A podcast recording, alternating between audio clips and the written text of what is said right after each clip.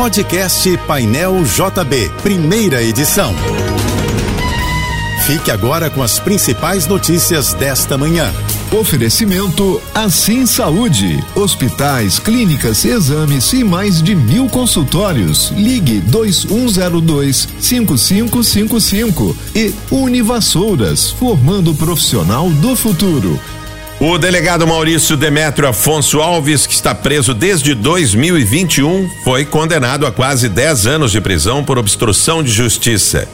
A decisão é do juiz Bruno Monteiro Rulieri, da primeira vara especializada em organização criminosa do Rio de Janeiro. O magistrado ainda determinou a perda das funções públicas do delegado e destacou que ele terá que ser demitido imediatamente da Polícia Civil além de pagar uma multa de 367 mil reais. Maurício Demétrio poderá recorrer da decisão. Atualmente ele responde por abuso de autoridade, denunciação caluniosa e fraude processual.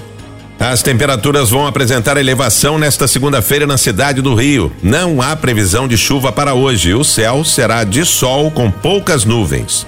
De acordo com o Instituto Nacional de Meteorologia, a máxima na capital fluminense deve chegar a 34 graus. O prefeito do Rio, Eduardo Paes, vai receber hoje a visita da imagem peregrina de São Sebastião na sede administrativa da prefeitura na Cidade Nova. A celebração está marcada para meio-dia. A visita faz parte da trezena de São Sebastião, que acontece antes da festa do padroeiro da cidade do Rio de Janeiro, no próximo dia 20. Estão abertas as inscrições do programa Hackers do Bem para a formação de profissionais em cibersegurança. As aulas serão gratuitas na modalidade de educação à distância e ficarão disponíveis a partir do próximo dia 22. A proposta é capacitar 30 mil profissionais. As inscrições podem ser feitas pela página do programa. A previsão é que a formação seja concluída no fim de 2025. A primeira espaçonave americana que pretende chegar à Lua depois de mais de meio século decolou na manhã de segunda-feira.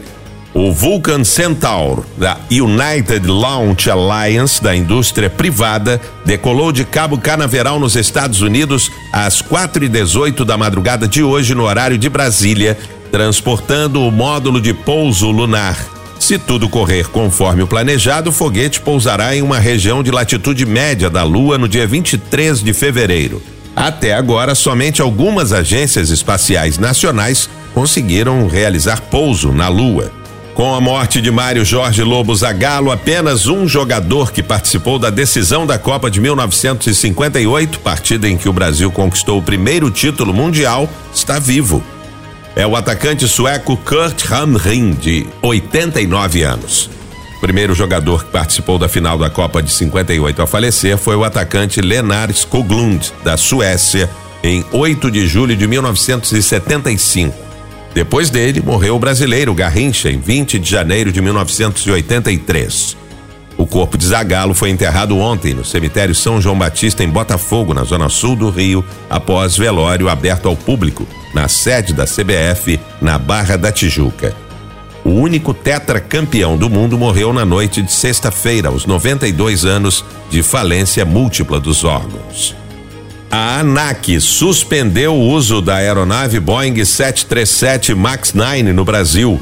A decisão da Agência Nacional de Aviação Civil foi tomada após uma aeronave recém-fabricada do tipo operada pela Alaska Airways perder parte da fuselagem pouco depois de decolar na sexta-feira. O piloto precisou fazer um pouso de emergência no Aeroporto Internacional de Portland, no estado de Oregon, nos Estados Unidos. Um tripulante ficou ferido. A Copa Airlines é a única companhia que opera o modelo em voos internacionais no Brasil. A ANAC informou que a empresa suspendeu as atividades com a aeronave para a revisão técnica necessária até que haja liberação para retorno ao serviço. A campanha para arrecadar recursos para o tratamento de Pedro, filho do indigenista Bruno Pereira, assassinado em 2022, atingiu a meta de 2 milhões de reais em três dias. O menino de 5 anos de idade foi diagnosticado com um neuroblastoma, câncer no estágio 4, e deverá ser submetido a um autotransplante de medula óssea. Após o transplante, ele vai precisar do medicamento beta-dinutuximab importado e ainda não oferecido pelo SUS. Oppenheimer e Succession foram os grandes vencedores do Globo de Ouro 2024. A edição de número 81 do evento aconteceu na noite passada em Los Angeles, nos Estados Unidos. A cinebiografia do criador da bomba atômica foi ganhadora em cinco das oito categorias em que concorria, entre eles o de melhor filme de drama e direção para Christopher Nolan. Já a última temporada de Succession levou estatuetas em quatro categorias, como melhor série de drama. Destaque ainda para Lily Gladstone, que marcou história ao conquistar o Globo de Ouro de melhor atriz em filme de drama pelo trabalho em Assassinos da Lua das Flores, de Martin Scorsese. Ela é a primeira atriz indígena a conquistar o Globo de Ouro nos 81 anos de premiação. Você ouviu o podcast Painel JB, primeira edição.